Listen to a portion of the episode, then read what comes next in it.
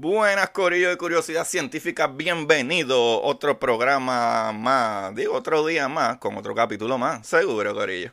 Eh, contra, doy las gracias a todos aquellos que le dieron play por primera vez. Eh, bienvenido a mi programa, donde yo explico cosas científicas de astronomía, física, cosmología y otras ciencias. Eh, muchas cosas que me interesan, especialmente biología, me encanta mucho la biología. Y Corillo, se lo trato de explicar con, ¿verdad? Como dicen en mi patria, a, la, arroz con pollo. ¿Sabe? Lo más normal, sin mucha palabrería muy científica. Y si digo algo muy científico, pues explico qué. Y eso es lo que a mí, ¿verdad? Y a todos nos hace falta entender qué es la que hay. Y como si fuera poco, Corillo, para todos ustedes que necesiten mejorar, ¿verdad? Su apariencia digital, vayan y chequen PR Sin Filtro en, y, y, prsinfiltro.com. También consta de la red de podcast que en, el cual se encuentra Café en Mano Podcast con Don Juan del Campo. Ese muchachito que trabaja ahí de mano a mano con PR Sin Filtro les puede ayudar no solo a que escuchen un podcast brutal, también que ustedes mejoren su podcast, su programa, su, su página web, música, lo que usted quiera, su logo. Vaya y chequese a Don Juan del Campo en todas las plataformas. Y también, no solo eso, también tenemos el Pocket para que vea un podcast Corillo que le va a enseñar a cómo bregar con sus finanzas con Ana Resto. Busquen a El Pocket y Ana Resto, que también es parte de la red de podcast de PR Sin Filtro. Y no nos quedamos ahí, papá, porque nosotros no somos, ¿sabes? Cualquier cosa. Nosotros estamos muy por encima. Y tenemos a Mamacitas Down to Earth con Jaya ahí que tiene conversaciones maravillosas con su amiga, amistades, cosas de mujeres y de todo. Pero en especial de conversaciones entre mujeres maravillosas. Chequénselo. Y nada, vamos con el capítulo. Como dice Marie Curie, en la vida no existe nada que temer, solo cosas que comprender. Recuerden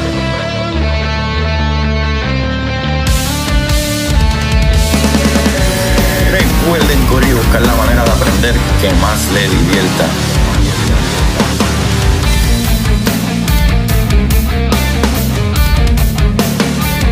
Neil Tyson dice, nadie que es curioso es tonto. Las personas que no hacen preguntas permanecen ignorantes del resto de su vida. Y para ustedes, esto es curiosidad científica.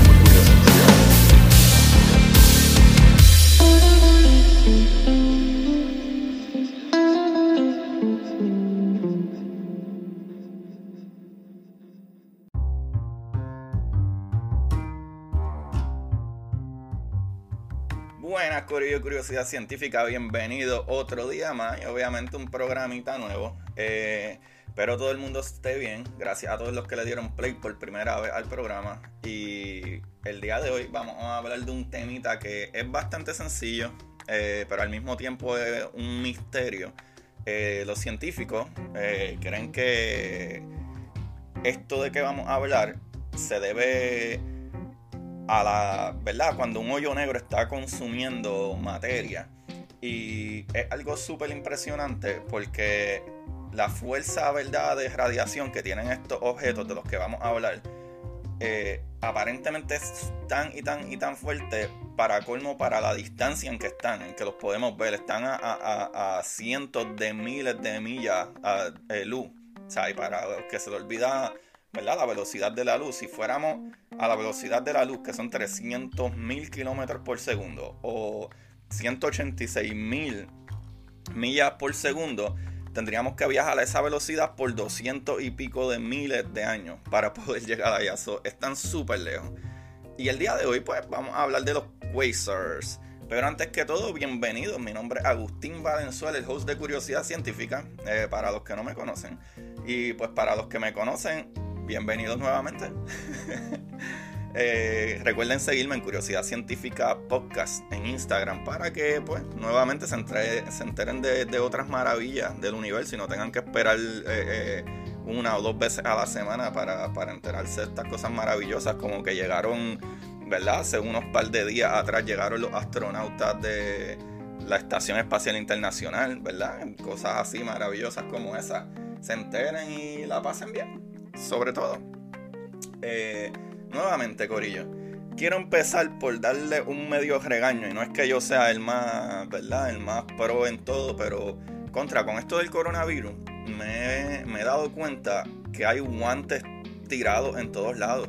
Corillo, ¿qué estamos haciendo, mano? Por eso es que siempre nos metemos en problemas con el planeta. Vamos a cuidarlos. ¿Qué les cuesta que si se van a quitar los guantes, especialmente en un, en un estacionamiento? Corillo, pónganlos en el zafacón. No los tiren al piso. Veo el, piso lleno de guantes por todos lados. Corillo, no hagamos eso. Estamos al garete. Pero nada, por favor, vamos a querer nuestro planeta que so far es el único que tenemos y, por lo que vemos es bien difícil salir de aquí. So, tenemos que, si, si queremos vivir un par de años más, tenemos que, que cuidarlo para evitar, ¿verdad? El calentamiento global, que eso es obvio que sucede. Y los que no saben cómo funciona, hay un capitulito que se llama, eh, eh, ¿verdad? El efecto invernadero o el greenhouse effect.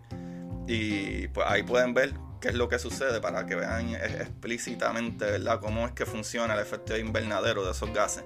Pero, Corillo, vamos allá. Vamos a hablar de los quasars, ¿verdad? O quasares, o quasars. La pueden escribir con una Q adelante o con una C. Es lo mismo. Eh, la diferencia es que pues, en español le ponen C, pero incluso en español la pueden poner con una Q. Y, pero en inglés pues se le dice, ¿verdad? Se le llama con una Q de quasars, de quasares. Eh, pues el quasar corillo, ¿verdad? En, este en este exterior, ¿verdad? En el espacio exterior podemos, ¿verdad? Llegar a encontrar muchos objetos desconocidos como por ejemplo los astros. Todo lo que son astros, por si no lo sabían mi gente, es todas esas cosas que hay en el espacio, ¿sabes? Planeta, eh, estrella, este, eh, piedra, todas esas fuerzas que hay allá afuera en el espacio, todo eso son astros. Pero a los cuales ¿verdad? se le hacen referencia a que es un cuerpo celeste, un cuerpo celestial del espacio.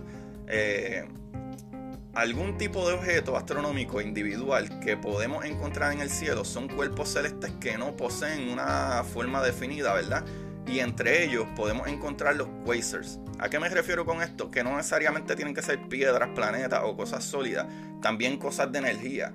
¿sabes? Nebulosa, este, lo que sea, o hasta esta cuestión que le llamamos los quasares, los quasars, ¿sabes? Porque son eh, eh, eventos astronómicos, son astros, los cuales a su vez, ¿verdad? Han sido considerados por los científicos y expertos como, ¿verdad? Los astros más luminosos que existen en el universo. Y eso está súper brutal. ¿Qué es un quasar básicamente? Pues un quasar es un objeto que se encuentra muy lejos en el espacio y que logra emitir enormes cantidades de energía por medio ¿verdad? de radiaciones muy similares a las que producen las estrellas. Y ahí es donde cae la parte de que es quasar. Si vamos a, la parte como que las cosas como las leyes, algo que es cuasi, como que cuasi judicial, cuasi legislativo, es que es casi eso, pero no lo es. Por eso es que los quasars le llaman eh, quasares, pues casi estrellas, pero no son estrellas. So, vamos un poquito a historia. Los primeros cuasares que fueron descubiertos fueron observados eh, por medio de radiotelescopios en el año 1950. Algunos de ellos fueron registrados como fuentes de radio. En el año 1960, 10 años después, se publicó el tercer catálogo de Cambridge y en 1960 la fuente de radio 3C48 se vinculó con un objeto óptico y pues, ¿verdad? Lo que se dice que se vinculó es que lo pudimos ver físicamente como lo que hace Hubble, que ve la luz exactamente, no la, lo, no lo, ¿verdad? Estos telescopios que tenemos, que son radiotelescopios, es, es la, onda que recibimos de radio y podemos crear la imagen. Que así fue que vimos eh, también el, ah, el hoyo negro, fue con radiotelescopio. ¿verdad? Que recibimos esa onda y las ponemos en orden. Ok, eso se recibe por aquí, por acá, y después le ponemos color y, ah, ok, mira, esto es lo que es. Y eso está súper interesante, súper brutal. o sea, no todos los telescopios son literalmente imágenes como el Hubble. O sea, hay telescopios que son de, de, de verdad, que lo que perciben son ondas de radio, microondas. Eh, y no necesariamente visibles, sino en frecuencia. Y las frecuencias nos llegan de una distancia, de un lado, que podemos observarlo, los ponemos eh, todos juntitos y creamos una imagen. Y eso está súper brutal. Pero anyway, el término quasar, ¿verdad? Fue acuñado eh, por el astrofísico estadounidense Hong Yi Xiu en 1964. Tiempo después eh, que descubrió que tienen diferentes emisiones de radio altas. Y de ahí pues se derivó el uso del nombre OSO, un objeto cuasi estelar. Por eso dicen quasars, de casi, pero no lo son como expliqué antes. Y en los años 80 fueron vistos como un tipo de galaxia activa. Ahora, ¿qué hace? ¿Verdad? Los, los quasares. Es una fuente de energía que se encarga de irradiar una gran cantidad de luz, eh, ¿verdad? Es básicamente un agujero negro sumamente masivo y, ¿verdad? Una caldera, ¿verdad? Un montón de gas eh, incandescente. Obviamente por la fricción, ¿verdad? Que, que, sucede cuando toda la materia quiere pasar por un hoyito bien pequeñito del hoyo negro toda la vez crea una fricción tan gigante y toda esa materia, ¿verdad? Empieza a, ionizarse y brillar y prender y, por, la, por la misma fricción. Básicamente eso es lo que es un quasar. Pero las propiedades del quasar, ¿verdad? Los quasares tienen un corrimiento al rojo considerable. Que es el corrimiento al rojo, mientras más sale una galaxia, más su onda de luz, ¿verdad? Va estirándose y eso eh, va convirtiéndose más en microondas y radioondas lo cual se ve más rojo. Es la, energía de, las microondas, ¿verdad? Básicamente, o, esta, o esta radiación que es más débil, eh, los colores que tienen, la gama de, de, ¿verdad? de electromagneticidad es más rojo. Mientras más energía tiene, es más azul.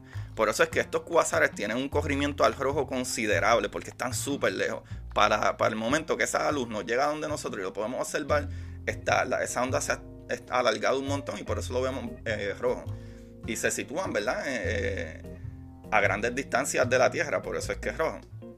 Aunque parecieran débiles eh, cuando se observan en un telescopio, se encuentran situados en enormes distancias, por lo que son los objetos más luminosos que existen en el universo, porque nos dan la luz como quiera y están súper lejísimos, ¿verdad? Pueden variar su luminosidad en diferentes escalas de tiempo algunos de ellos pueden también eh, eh, variar su luminosidad en meses, semanas, días u horas.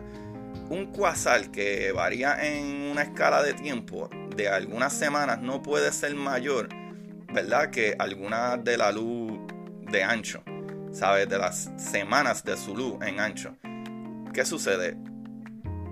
Para que ustedes entiendan, cuando, igual que todo, que tiene que llegar de un punto A a un punto B, tiene un tiempo de verdad en que viaja. E, y, es igual que si yo tiro una bola, ¿verdad? A mi amigo al, al, otro lado de, la calle, le llega con una velocidad, ¿verdad? Y, un momento de, con la energía que yo lo llegué. Pero no llega con la misma energía con lo que yo salió de mi mano. Porque va perdiendo energía, eh, ¿verdad? Por diferentes motivos. En el caso del espacio no hay aire como para pararlo. En el caso de la Tierra sí hay aire como para parar ese momento pero igual la luz viajando a través del espacio va perdiendo energía. ¿Sabe? E, e, esos fotones van perdiendo energía. No pierden velocidad, pierden energía. esa, onda va alargándose más. Pues básicamente eso es lo que pasa.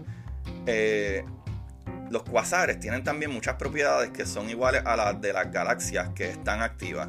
¿verdad? La radiación no es térmica y se ha observado eh, algunas con jets y lóbulos como las radiogalaxias.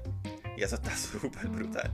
¿verdad? Los cuasares se pueden observar en muchas zonas del espectro electromagnético, ¿verdad? Que es la luz, como radiofrecuencia, ¿verdad? Infrarrojas, luz visible, ultravioleta, rayos X, incluso rayos gamma, que esa es la gama de colores entera que tiene la luz. Eh, pero la mayoría de, ellos son más brillantes en el marco de frecuencia de color ultravioleta. Eso tienen una frecuencia súper fuerte. El ultravioleta es, de la frecuencia de luz que más, ¿verdad? Eh, que más se repite esa onda.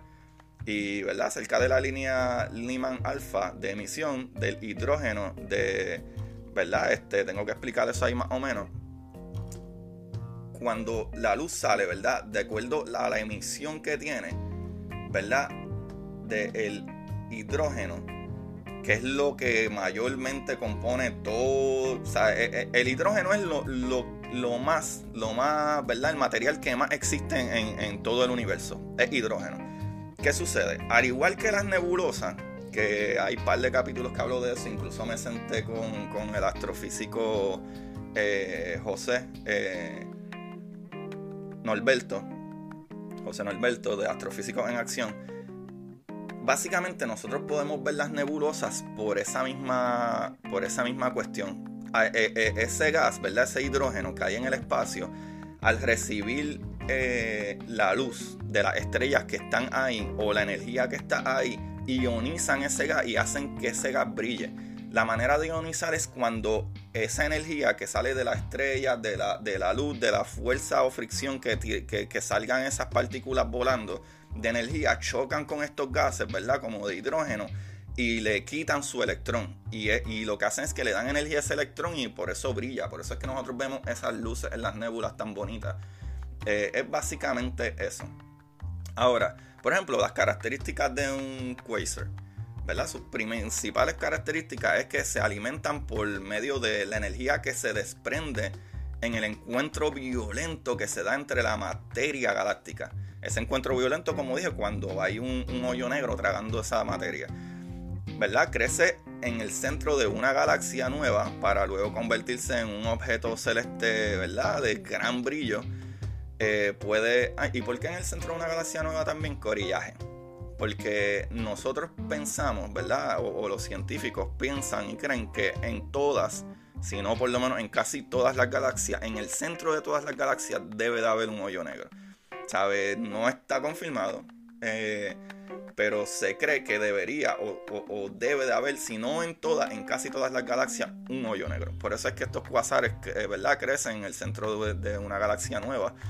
Eh, también pueden llegar a ser detectados incluso a mil millones de años luz. Eh, pueden llegar a ser, eh, ¿cómo es? Ah, su luz se ocasiona por la presencia de un agujero negro gigante ubicado en el centro de la galaxia, que fue lo que les expliqué ya. La materia gaseosa que se encuentra rodeada o rodeando, ¿verdad? Logra alcanzar temperaturas sumamente elevadas y esas temperaturas crean calor y el calor que tiene un, color, ¿verdad? Por la temperatura. Todo lo que tiene temperatura tiene un color, ¿verdad? Irradia, básicamente. No es que tiene un color. Pero es como por... Eh, eh, tú puedes ver eso, eh, ¿verdad? En, en, tipo de luz, ¿verdad? Que es la infrarroja. O sea, todo lo que tiene una temperatura se debería de ver en, la gama de colores infrarrojos. ¿Verdad? O sea, tú puedes observar eh, cosas en ultravioleta, en, rayos X, en, radio, en microondas, pero en infrarroja también. Las cosas que tienen una temperatura irradian luz también, pero de manera diferente. So, básicamente, ¿verdad? Su, su, su luz, ¿verdad? Ocasiona por la presencia de un agujero negro gigante ubicado en el centro de la galaxia que hace que la materia gaseosa ¿verdad? Que se encuentra rodeando, logra alcanzar temperaturas sumamente elevadas. Y por eso, ¿verdad? En ella suceden grandes movimientos de fricción y turbulencia, ¿verdad? Que poseen altos niveles de radiación. Eh, estas, ¿verdad? También son millones de veces más brillantes que una estrella. Eso está brutal. La palabra eh, quasar, ¿verdad? Es un acrónimo de casi estelar radio source. Eh, quasi-stellar radio source, ¿verdad? Que quiere decir fuentes de radio casi estelares. Por eso es que no son estrellas, pero son casi estrellas. Y eso está súper chévere, súper excelente. Y, Corillo, algo que está súper brutal es que es un tema bastante sencillo, ¿verdad? Los quasares, pero es magnífico. O sea, hay tantas cosas en el universo que son tan fuertes, potentes y destrozantes que a mí, a mí en verdad me da un poco de risa a veces, pero eso está súper brutal, eso está súper brutal. Hay un cálculo por ahí que no lo logré encontrar, eh, uno de, los, de las páginas que estaba tratando de, ver. Eh, dejen ver si lo encuentro en mis anotaciones. Porque me pareció súper fascinante, me pareció súper fascinante que, eh, ¿verdad? Que, que hay, un, hay un cálculo matemático. Eh, a lo mejor es un poquito más, ¿verdad? Complicado que eso, pero hay un cálculo matemático súper brutal, ¿verdad? De, cómo ellos pueden saber cuánta cantidad, ¿verdad? O cuánta energía tienen esos cuasares cuando esos cuasares están a miles, ¿verdad? Hay unos que están hasta O sea, 2.440 millones de años. O sea, que esos son 2.4 billones de años de distancia. Esos cuasares están casi todos al principio del nacimiento de nuestro universo. Y eso está súper brutal. Y como quiera, hay una, una, un cálculo que se llama como que coeficiente. Y el coeficiente es un número que expresa el valor de un cambio en relación con las condiciones, ¿verdad?, que se proveen. So, ese, ese número, ¿verdad?, que, que le da valor a ese cambio, ¿verdad? De acuerdo a, en qué condiciones están esta luz o cómo viene, que básicamente es la relación que existe entre la longitud o el volumen de un cuerpo y la temperatura del mismo. ¿Sabe? Y nosotros podemos hacer ese cálculo para saber cuán excepcional y cuánta energía tienen esos cuasares. Y yo creo que es algo súper brillante. Nuevamente, los seres humanos dándole bien duro a cosas magníficas. Pues sí, Corillo. Esa información creo que está chévere. ¿Quién conocía de los quasares aquí? ¿Quién sabía que era un quasar? Díganme, coméntenme. Y nada, pues esta información la saqué de cosmonoticias.org, concepto de definición.de, de significadoconcepto.com, de euston96.com, E-U-S-T-O-N 96.com, de esodiummedia.com y de nasa.gov. Como siempre, el librito de hoy, Corillo, el librito de hoy es un librito, ¿verdad? Eh, medio viejo, pero conseguí una versión eh, nueva. Eh, una versión, ¿verdad? Que está un poco editada con comentarios y etcétera de otro astrofísico. Pero les voy a traer aquí, ¿verdad? El clásico mejor vendido de Carl Sagan, que se llama Cosmos. Pero esta versión que tengo es con, ¿verdad? Eh, formada un poquito con palabrería y un poco más explicación de Neil deGrasse Tyson. Ya lo saben, Corillo, vayan y chequense en este libro que este libro les va a volar la cabeza, porque no solo habla de, astrofísica, sino de muchas cosas como química y biología. Pero pues eh, Carl Sagan, Cosmos, con ¿verdad? un poquito de palabrería extra de Neil deGrasse Tyson. Chequenlo, Cosmos de Carl Sagan, que en paz descanse, que él fue el que hizo, como quien dice, popular eh, y, eh, la ciencia y, ¿verdad? la astronomía, que no era tan popular, la física y todas esas maravillas. So, vamos a agradecerle a ese muchachito Carl Sagan y que descanse en paz. Y Corillo, sigan cuidándose, sigan, ¿verdad? Este, manteniéndose en sus casas lo más que puedan. Gracias a todos esos first responders, ¿verdad? Esos doctores, enfermeros y todos los que están haciendo su parte y vamos a dejar que ellos lo hagan. Vamos a buscar nuevos medios de, ayudar, ya que ellos no tienen las opciones, o muchos de nosotros no tenemos las opciones de quedarnos en casa, incluyéndome. Y vamos a tratar de darles la mano en eso, para que ellos tengan menos trabajo, nosotros poniéndoles más presión, enfermándonos por no cuidarnos lo suficiente.